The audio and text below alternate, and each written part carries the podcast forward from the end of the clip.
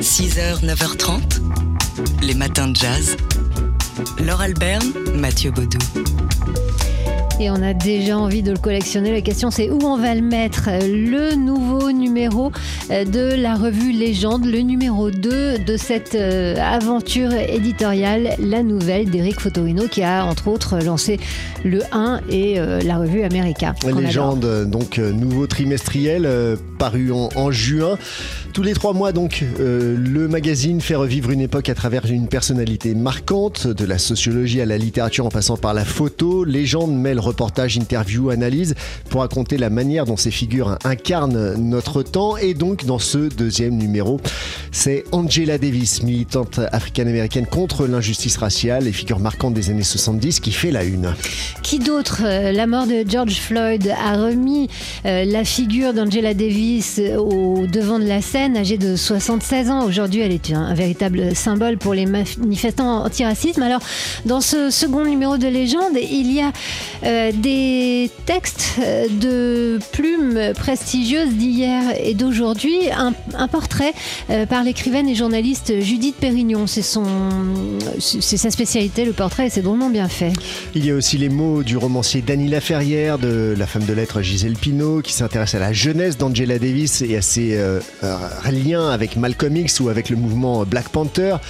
Il y a, il y a aussi, aussi cette euh, lettre de celui qui signe Frère James, James Baldwin en 1970, ou euh, les propres textes aussi d'Angela Davis, et notamment des extraits de son ouvrage majeur Femmes, race et classe, publié en 1982. Alors oui, il y a des textes et c'est passionnant de se plonger dans ces textes, mais surtout il y a des photos et quelles photos? Alors entre autres, il y a un portfolio euh, magnifique réalisé par l'américain Gordon Parks à partir de ses archives.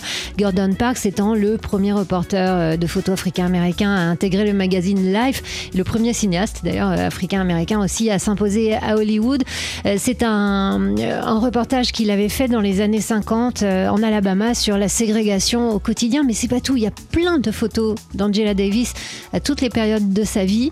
Il y a même le, le, l'avis de recherche qui était signé par le FBI, puisqu'Angela Davis, on le rappelle, était recherchée pour meurtre et séquestration avant d'être libérée. Ça s'appelle Légende. C'est consacré à Angela Davis. C'est un très bel objet, aussi informatif qu'esthétique.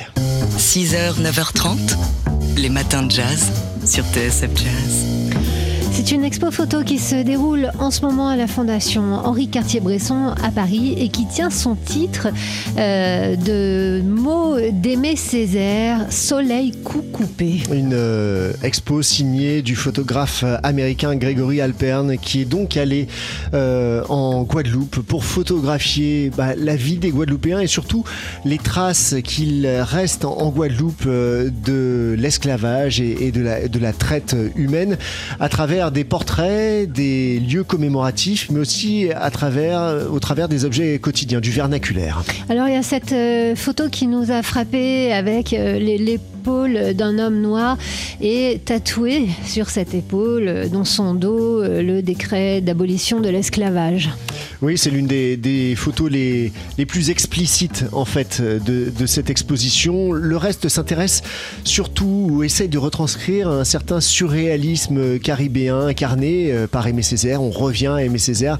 Il y a un certain surréalisme comme ça dans, ces photos. On est dans un ailleurs, dans un au-delà et en même temps parfaitement ici. Alors peut-être qu'il fallait que ce soit un Américain qui aille euh, en Guadeloupe hein, pour euh, voir ces choses que nous autres Français nous ne voyons pas. Grégory Alpern est membre de l'agence Magnum. Il est euh, enseignant aussi. Enfin, c'est pas un, nouveau venir dans l'univers de la photo. Cette exposition euh, sera montrée également aux États-Unis, à San Francisco. Mais auparavant, elle est à voir pendant quelques semaines, jusqu'au 18 jours encore, voilà, à la Fondation Henri Cartier-Bresson à Paris. Ça s'appelle Soleil Coup Coupé. 6h, 9h30, les matins de jazz. Laure Alberne, Mathieu Baudou. C'est une romancière qu'on suit dans les matins de jazz. On avait beaucoup aimé son roman précédent publié en 2017, Le cœur battant de nos mères.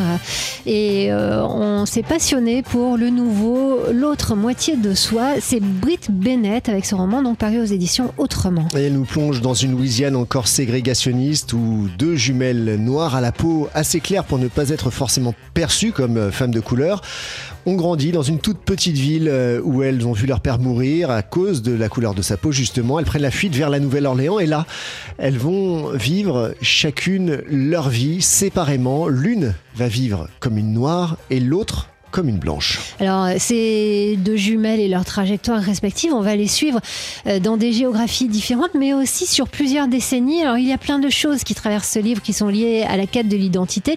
Il y a ce racisme intégré dont on vous parle souvent dans les matins de jazz, que fustigent les antiracistes, ou euh, comment rester à sa place supposée. Ouais, la question de l'assignation, en d'autres mots. Il y a aussi euh, une question passionnante, comment une vie peut se construire sur un mensonge, nier ses origines, puisque c'est l'option que choisit l'une des deux jumelles.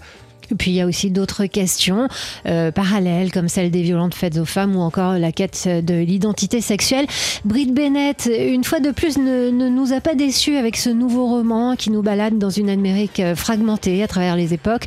Il est touchant, il est sensible, euh, attachant. On est, on est souvent ému par ces personnages et leurs contradictions. C'est extrêmement riche. Ça s'appelle L'autre moitié de soi. C'est signé donc Britt Bennett. C'est paru aux éditions Autrement. 6h, 9h30, les matins de jazz. Laure Alberne, Mathieu Baudou. Born, my father was a minister. Uh, I started singing in the church naturally because I was exposed to uh, gospel singing first. Like, uh,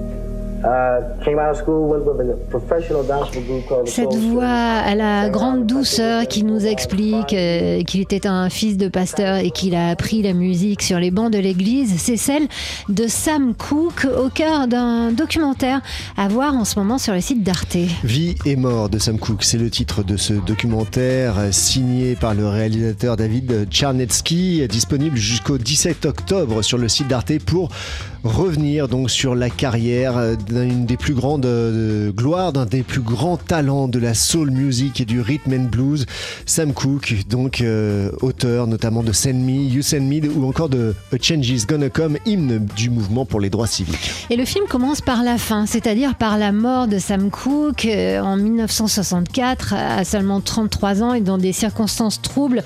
On l'a trouvé mort en peignoir dans un motel, ce qui ne connaît pas tellement à l'image adulé, adoré euh, du chanteur. Euh, les défenseurs de Sam Cooke euh, ne sont pas partisans de la thèse officielle, à savoir que la tenancière du motel lui aurait tapé dessus après qu'il l'eût agressé, alors qu'il était venu passer la nuit là, enfin une partie de la nuit, avec une jeune prostituée. Il y a plusieurs versions qui s'affrontent toujours aujourd'hui quant à la mort de, de, Sam Cooke. Et pour ce qui est justement de ces, de ces versions et de ces interprétations quant à la mort de Sam Cooke, on vous renvoie à un autre documentaire, The Two Killings of Sam Cooke à voir sur Netflix en, ce moment. Sinon, il y a donc ce Vie et mort de Sam Cooke à voir jusqu'au 17 octobre sur le site d'Arte. Les matins de jazz.